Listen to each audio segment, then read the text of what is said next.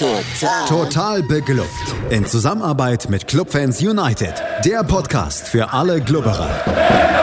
Alles, Alles zum ersten FC Nürnberg auf meinsportpodcast.de. Herzlich willkommen zu einer neuen Ausgabe Total beglückt, dem Magazin über den ersten FC Nürnberg auf meinsportpodcast.de. Mein Name ist Markus Schulz und wie immer habe ich einen Gast und das ist heute der Simon Strauß. Hallo Simon. Servus. Der erste FC Nürnberg trat am vergangenen Wochenende in der ersten Runde des DFB-Pokals beim FC Oberneuland an. Ein Fünftligist hm, könnte man vorher wahrscheinlich auch denken, naja gut, könnte eine ziemlich klare Sache werden. Allerdings der geneigte FCN-Fan kann sich auch daran erinnern, dass man selbst als Erstligist mal gegen einen Fünftligisten, damals den SSV Ulm, 46 ausgeschieden ist. Deswegen, ja, war ich schon einmal gespannt, wie Christian Fell seine Jungs da ins Spiel dann reingebracht hat. Und er musste ja auch die ein oder andere Auswechslung in der Stadt vornehmen, Simon. Ja, es waren, waren ja äh, sehr viel Neue eigentlich drin. Das war, war ja die eher die, die Mannschaft der zweiten Halbzeit gegen Hannover. Und ähm, also war schön auf Jugend, was ich äh, immer sehr mag. Und ja, also ich fand es natürlich schade, dass äh, mein Lieblingsspieler der aktuellen Saison äh, Joe Hangbo äh, verletzt ist. Ähm, dass Chamara für Valentini spielt, äh, war klar und auch äh, Loon für Geis war eigentlich dem geneigten Betrachter vom Hannover-Spiel auch klar. Ähm, dann hat sich Kastrop ja noch kurzfristig verletzt und für ihn kam ja dann äh, Thailand Duman ins Team und dass Hayashi für ähm, für der Ferner beginnt, war auch abzusehen aufgrund der zweiten Halbzeit gegen Hannover.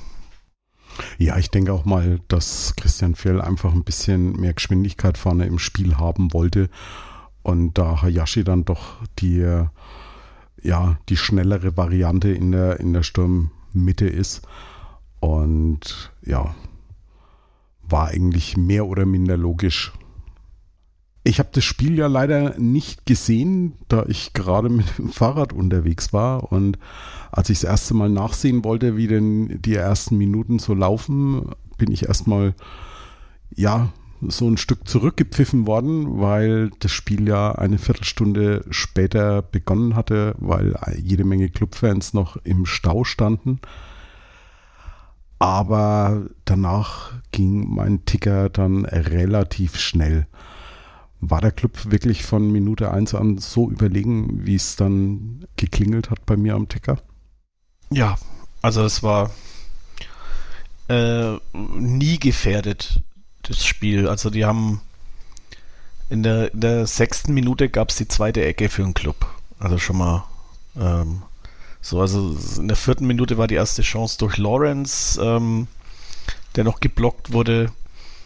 Ähm, in der neunten schießt Okunuki an die, an die Latte und dann in der zehnten äh, fiel dann schon das 1-0. Und ja, dann ging es ja Schlag auf Schlag auf Schlag auf Schlag auf Schlag. und äh, ja, also das Ding war nach 20 Minuten gegessen. Da, da stand es äh, 4-0. Und ähm, Oberneuland war sich da, glaube ich, auch von vornherein klar, dass sie ähm, da überhaupt äh, nichts anzumelden haben. Aber sie haben äh, trotzdem wacker gekämpft und äh, hatten sich den, den finalen Ehrentreffer dann auch verdient. Also das war schon, ähm, es war ein klarer Klassenunterschied zu sehen, aber sie haben sich halt äh, trotz der Anzahl an Gegentoren nicht aufgegeben. Ja, im Prinzip nach 29 Minuten stand es dann 6-0. Zweimal Can Usun, einmal Daichi Hayashi, einmal Ahmed Gürleyen und zweimal Thailand Duman. Einer davon per Elfmeter. Das war schon eine ziemliche Ansage, fand ich. Und jedoch sollte man in der, in der ganzen Bewertung des Spiels auch nicht ganz hinten runterfallen lassen, dass der FC Oberneuland eigentlich in die, in die Oberliga, also die vierte Liga, aufgestiegen wäre, darauf aber freiwillig verzichtet hat und aufgrund dessen den Verein ja eigentlich gefühlt die Dreiviertel Mannschaft verlassen hat. Vor zwei Wochen musste dann auch noch der Trainer gewechselt werden, weil der Vorgänger ich glaube, irgendwie Spielerberater war und das Ganze dann nicht mehr vereinbaren konnte oder so. Und ähm, nee, das dürfen, darf er laut DFB-Statuten nicht sein. Trainer und Spielerberater gleichzeitig. Genau. Und von daher waren natürlich die, die Voraussetzungen für FC Oberneuland schon allesamt nicht die allerbesten. Trotzdem musst du natürlich auch als, als deutlich höherklassiger Verein da erstmal mit der nötigen Seriosität rangehen. Und ich glaube, da hat Christian Fjell die Jungs schon entsprechend gut eingestellt gehabt. Ja, also es war auch klar, ähm, Duman mit einem mit Panenka Elfmeter ähm, sein erstes Tor leitet Usun mit der Hacke ein, was aber in dem Fall, er stand mit dem Rücken zum Tor, das absolut logische war, den Ball mit der, Lack, mit der Hacke in die Gasse zu spielen. Aber ja, also das waren so, es, es wurde nicht so sehr Hacke Spitze Tralala gespielt, äh, dass man sie nicht ernst nimmt, sondern es war eine klare Spielidee auch zu sehen.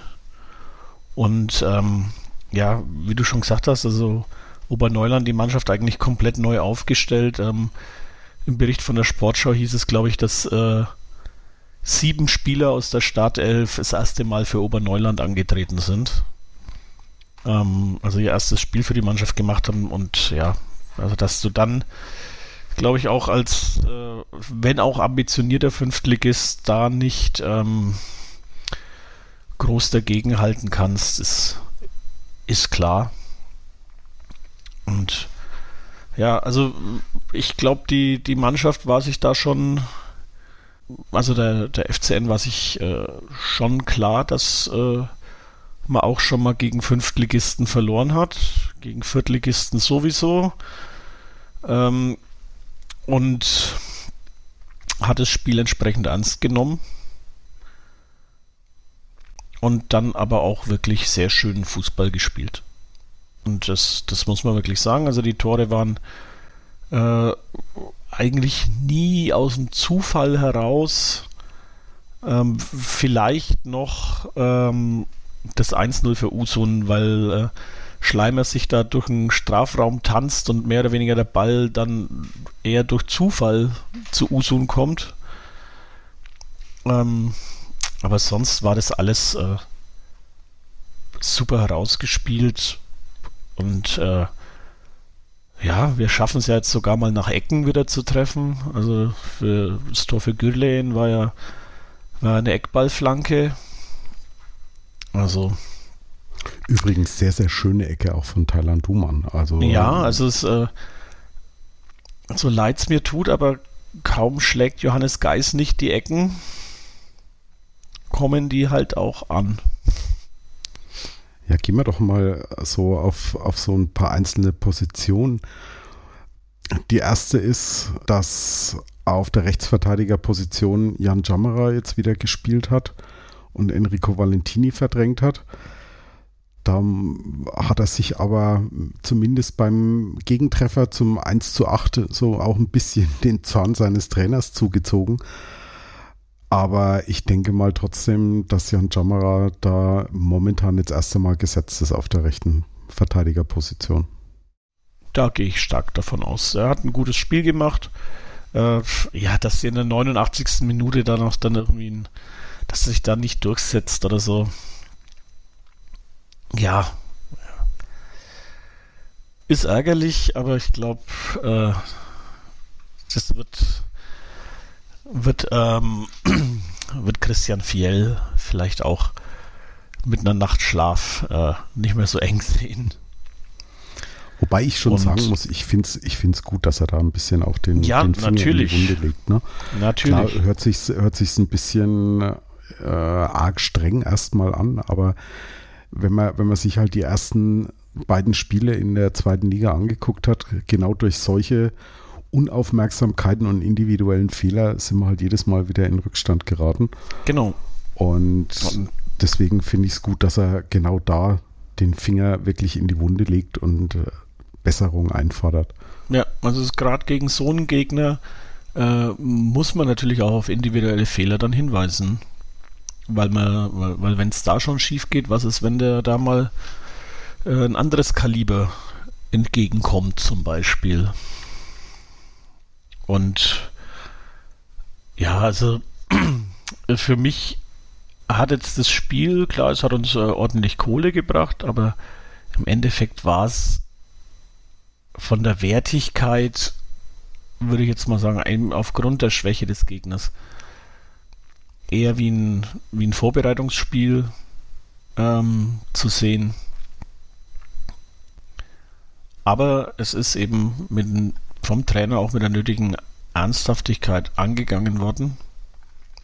Und ich glaube auch, dass die Elf, die ähm, zu Beginn auf dem Platz stand, äh, durchaus Chancen auf die Startelf am, Samst äh, am Sonntag hat. Vielleicht noch äh, in der Innenverteidigung was, was ändern, aber sonst äh, würde ich da wahrscheinlich genauso aufstellen.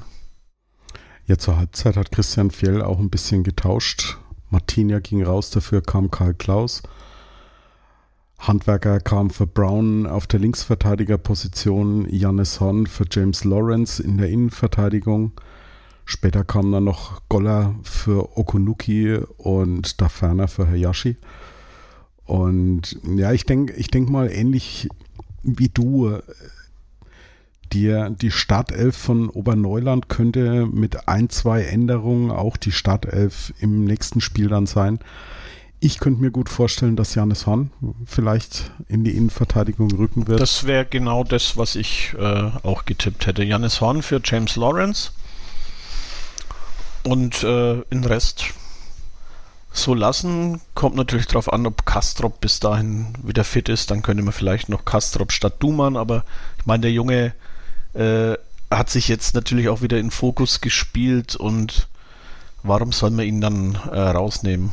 Das kann man dann zur Halbzeit auch noch machen.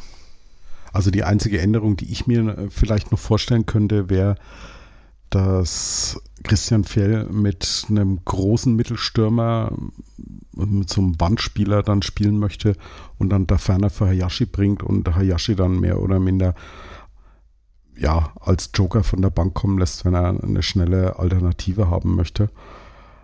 Aber ansonsten sehe ich da gar nicht so viel Handlungsbedarf, wenn ich ehrlich bin. Und gerade wenn man sich die zentrale Sechserposition anschaut, Ali Loon hat komplett durchgespielt, hat gegen Hannover in der zweiten Halbzeit schon eine gute Leistung gebracht. Christian Fjell scheint auch viel von ihm zu halten. Er hat ihn ja schon zwei Jahre in der U23 gehabt und gesagt, anfangs sah es überhaupt nicht danach aus, als könnte er da zu den Profis mal aufrücken und er muss da enorm an sich gearbeitet haben und sich entwickelt haben. Und ich denke mal, da wird es für Johannes Geist ziemlich schwer werden. Ja, aber es ist ja, es ist ja eigentlich auch ein Luxusproblem, jemand wie Johannes Geis hier in der Hinterhand zu haben für einen 21-Jährigen. Ne? Ja, wir haben mehrere Luxusprobleme im Moment, kommt mir das so vor. Ne? Ich meine, Handwerker als, als Backup für Brown, Valentini oder Kastrop, den wir ja auch als Rechtsverteidiger spielen lassen könnten. Dann, wenn sie von Verletzungen wieder zurückkommen, hast du noch einen Felix Lohkemper, du hast Joe Hangbo, der auf alle Fälle immer ein Kandidat für die Startelf ist. Und ja, einen Spieler, den haben wir die Saison noch gar nicht gesehen, nämlich Mats Möller-Deli. Da fehlt mir im Moment, also wir haben es ja in der, in der Saisoneröffnung schon gesagt, in der Saisonvorschau, dass wir uns beide da schwer tun, irgendwie einen Platz für ihn zu finden. Und du hattest gerade im, im Vorgespräch so eine kleine Idee entwickelt, was du dir vorstellen könntest. Ja, es ist halt eine, eine, eine mutige Idee. Und es äh, kommt auch darauf an, ob man es Ali Loon äh, zutraut. Aber äh, warum nicht äh, mit einem Sechser und davor mit äh, Möller, Daly und Usun als zwei offensive Achter, Zehner äh, reingehen? Also da muss aber halt dann auch die, die Viererkette äh, stabil stehen, beziehungsweise halt äh, möglicherweise einer ein bisschen weiter, weiter vorne, um die Sechs zu unterstützen. Also ich kriege ehrlich gesagt beim Gedanken daran ein bisschen Schweißperlen auf der Stirn. das hört sich so nach einer typischen Aufstellung eines Gerd-Jan Verbeek an. So die totale Offensive. Habe ich geliebt, den Mann. Solange er die Spieler dafür hatte, habe ich ihn auch noch geliebt. Aber ab dem Zeitpunkt, wo ihm die, das Spielermaterial nicht mehr so zur Verfügung stand, habe ich ihn dafür verflucht. Ja, wobei Christian Fell ja auch ein, ein, Trainer ist, der es gern offensiv mag. Und ich glaube, er gewinnt lieber 6 zu 5 als 1 zu 0. Mhm. Aber ja, lassen wir uns mal überraschen. Ich meine, dafür muss Mats Möller-Deli erstmal wieder fit werden. Im Moment hakt es ja so ein bisschen mit der Kommunikation seitens des Vereins wie lange werden Spieler ausfallen, was haben sie denn überhaupt? Bei Hangbo und bei Felix Lohkemper hat es nur geheißen, Schlag aufs Knie. Das kann bedeuten, dass man ein Training aussetzt. Das kann, wer weiß was bedeuten, sind es Mose irgendwo in, in Mitleidenschaft gezogen oder sonst irgendwas. Ja, im Grunde halten sie aber eigentlich nur die Datenschutzvorgaben der Arbeitgeberrechte ein, weil äh, Gesundheitsdaten sind ein sehr zu schützendes Gut und normalerweise ist die Weitergabe von Diagnosen äh, ein klarer Datenschutzverstoß äh, im Arbeitsrecht. Jetzt kommt der Marketingmann natürlich, der selbst auf der Arbeit diverse ähm, Kämpfe mit dem Datenschutzbeauftragten schon ausgefochten hat. Und ja, klar, das, das gilt es auf alle Fälle einzuhalten. Es ist nur, ja, bei mir persönlich bleibt da halt so, so immer so ein kleines Geschmäckle im, im Hintergrund. Ja, klar, auch der, auch der Satz, ähm, ja, wann sie wieder einsetzbar sind, hält vom Heilungsver hängt vom Heilungsverlauf ab. Also, ja, okay. Ja, wenn es regnet, wird man nass. So ungefähr. Ja, aber gut, man, man weiß halt nicht so Schlag, Schlag aufs Knie, blauer Fleck, Einblutung irgendwie. Äh, da kann es da passieren, dass du halt irgendwie noch, noch drei Wochen noch unrund läufst. Also ich glaube, ich denke nicht, dass es irgendwas an den Bändern ist. Ich denke, die haben wirklich ordentlich einen draufgekriegt. Und dass es dann einfach durch die Schwellung ähm, noch unrund ist und sie halt auch zur Sicherheit noch nicht voll belasten wollen. Aber also ich hoffe zumindest, dass, er, dass es so lange pausieren können, bis sie wieder absolut gesundheitlich fit sind und nicht irgendwelche Nachwirkungen haben. Man hat es ja in den vergangenen zwei Jahren auch bei Mats Möller-Deli gesehen, der viele Blessürchen so über die ganze Zeit mit sich rumgeschleppt hat und das hat ihm persönlich ja auch nicht sonderlich gut getan. Ja, den hätte ich gern einfach mal wieder zu 100% fit. Ohne Belastungssteuerung. Ein klein wenig Belastungssteuerung machen wir jetzt auch mal. Wir feuchten ein bisschen unsere Kehle an und hören uns dann gleich wieder bei Total Beklubbt auf meinsportpodcast.de. In rund 40 Folgen habt ihr mich jetzt schon sagen hören, I want to tell you about the Beatles. Ich habe euch die Geschichten zu ihren Alben und ihren Songs erzählt, euch ihre wichtigsten Wegbegleiter und Vertraute vorgestellt und natürlich die Orte, die für die Bandgeschichte eine wichtige Rolle spielten. Habt ihr die drei bisherigen Staffeln schon durchgehört? Nein? Na, worauf wartet ihr dann noch? Rein in den Podcatcher eurer Wahl und einfach mal losgehört. Und folgt gerne auch unserem Instagram-Kanal iwtty-Beatles Podcast. Wir sind zurück bei Total Beklubbt und mein Gast ist noch immer der Simon Strauß. Ja, gerade eben haben wir es gehabt, so ein paar Spieler ohne Belastungssteuerung wieder zu sehen, wäre schön. Mats Möller-Deli haben wir angesprochen. Und mir persönlich schmerzt es schon mal wieder, dass Felix Lohkemper wieder seinen Schlag aufs Knie gekriegt hat und jetzt auch wieder Moment ausfällt. Bei ihm ist es auch irgendwie wie ein Fluch, oder? Ja, also es wird ja auch in den sozialen Medien äh, schon vermutet, dass der dass die Funktionsgebäude am Pfalzner war ja auf einem alten Indianerfriedhof äh, erbaut wurden, weil wir so viel Verletzte immer haben. Und mittlerweile glaube ich da auch dran. Das könnte, das könnte fast erklären, warum wir bei unseren XXL-Clubberern auch äh, teilweise so viele Ausfälle haben. Also ihr ähm, macht euch nicht gescheit warm. Da, das kann überhaupt nicht sein. Also wir haben immer hervorragendes Aufwärmtraining. Jetzt am Wochenende steht dann der nächste Zweitligaspieltag an, sozusagen ein bisschen wieder so Daily Business, wie man so schön sagen kann. Und es geht nach Osnabrück an die Bremer Brücke gegen den VfL.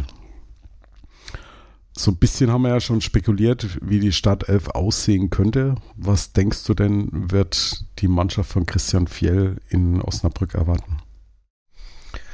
Eine hervorragend eingestellte Mannschaft von äh, Sebastian Schwein, äh, Sebastian sage ich schon, Tobias Schweinsteiger. Ähm, sie haben es dem 1. FC Köln im Pokal sehr schwer gemacht. Und das als Aufsteiger in die zweite Liga. Also denke ich, dass es für uns auch nicht sehr einfach werden wird. Wir müssen halt äh, diesen Schwung äh, und vielleicht auch diesen einen Tag mehr Regeneration oder zwei Tage mehr Regeneration, weil ja Köln Osnabrück äh, erst am Montag war, das müssen wir nutzen und genau diese Tugenden und äh, diesen Fußball auf den Platz bringen, den wir gegen Oberneuland gezeigt haben. Es wird deutlich schwieriger, natürlich, weil da eine ganz andere Mannschaft auf dem Platz steht. Aber diesen, eben diese fußballerischen Ansätze, die sollte man auf jeden Fall da weiterverfolgen. Schönes Direktpassspiel. Also es waren ja wirklich äh, die Tore auch immer super rausgespielt. Von daher, wenn wir das äh, auch gegen Osnabrück auf den Platz kriegen, dann könnte das wirklich äh, erstens ein schönes Fußballspiel und zweitens auch ein erfolgreiches Fußballspiel werden. Ich habe noch so eine kleine Theorie, die mir so, ja, seit ein paar Stunden, man merkt, dass hier im Landkreis Bamberg heute Feiertag ist, die mir da so seit ein paar Stunden durch, durch den Kopf spukt. Im Moment konzentriert sich ja so dieses komplette Medieninteresse rund um den ersten FC Nürnberg auf Can Usun. Am Wochenende hat er jetzt wieder eine neue Bestmarke aufgestellt. Er ist der jüngste Dreifach-Torschütze im DFB-Pokal hat damit. Gut, aber damals hat es äh, Olaf Thon gegen die Bayern gemacht und Jean-Marie Pfaff im Tor und nicht gegen, ähm, gegen Oberneuland mit Engelke Stock im Tor. Und es war, glaube ich, ein Halbfinale im DFB-Pokal. Darf man ja. auch nicht vergessen. Aber nichtsdestotrotz, er zieht halt im Moment sehr, sehr viel Aufmerksamkeit auf sich. Glaubst du, dass das vielleicht der dem Rest der Mannschaft richtig gut tun kann, dass er ja so ein bisschen so nebenher läuft in der, in der öffentlichen Wahrnehmung? Mm, ja, und es wird ihnen auch beim Spiel gut tun, weil ich gehe stark davon aus, dass Usun äh, von Osnabrück gedoppelt werden wird, was dann zum Beispiel für Duman äh, oder Okunuki äh, Plätze schafft. Und ähm, ja, es muss, man muss halt dann sehen, wie, wie Johnson auch äh, damit umgeht, wenn er jetzt gerade auch bei der, beim Gegner im Mittelpunkt steht und halt da vermutlich deutlich mehr auf die Socken bekommt. Ja, und vor allem auch, glaube ich, wie er das Ganze mental verarbeitet. Ne? Es ja, ist ja, es ist ja schon irgendwie von, von 0 auf 500 Prozent im Moment. Klar wer, wer so ein bisschen tiefer drin war in der Materie, dem hat der Name Can Usun schon was gesagt, aber so für die breite Öffentlichkeit ist er eigentlich erst jetzt in den letzten zwei, drei Wochen ein, ein Stück weit aufgetaucht. Und wenn man, wenn man so sein, sein Interview nach dem, nach dem Spiel gesehen hat, er hat einen, einen sehr, sehr geerdeten Eindruck gemacht. Ne? Also nicht irgendwie, dass man jetzt Angst haben müsste, dass er, dass er irgendwie abhebt oder, oder sonst irgendwas. Ich glaube, der, der weiß ziemlich genau, was er will und es ist Fußball spielen, es ist gut Fußball spielen und es ist Gewinn. Ja, genau. Und er weiß halt auch, was er am Club hat. Deswegen hat er auch äh, gesagt, er bleibt hier. Weil er weiß, dass er bei Christian Fjell seine, seine Einsätze bekommt.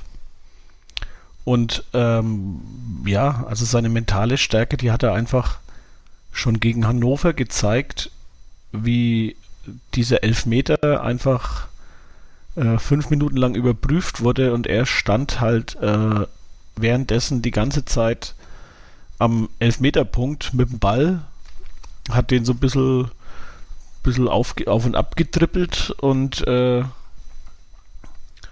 ja, legten sich dann hin und schweißten den Winkel.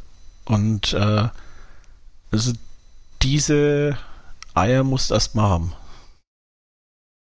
Die Frage ist halt, mit jedem Tor, das er schießt, ist irgendwie, also zumindest für mich, ein Verbleib über diese Saison hinaus beim ersten FC Nürnberg ein Stück weit ja unwahrscheinlicher und ich glaube auch, dass es sich mit jedem Tor, das er erzielt, auch teurer macht. Wie schätzt du denn die ganze Geschichte ein? Bleibt er überhaupt bis zum Saisonende? Wechselt er noch innerhalb der Transferperiode, die ja noch bis zum 1. September läuft? Oder müssen wir dann in der Rückrunde auf ihn verzichten? Was denkst du, wo geht da die Tendenz hin?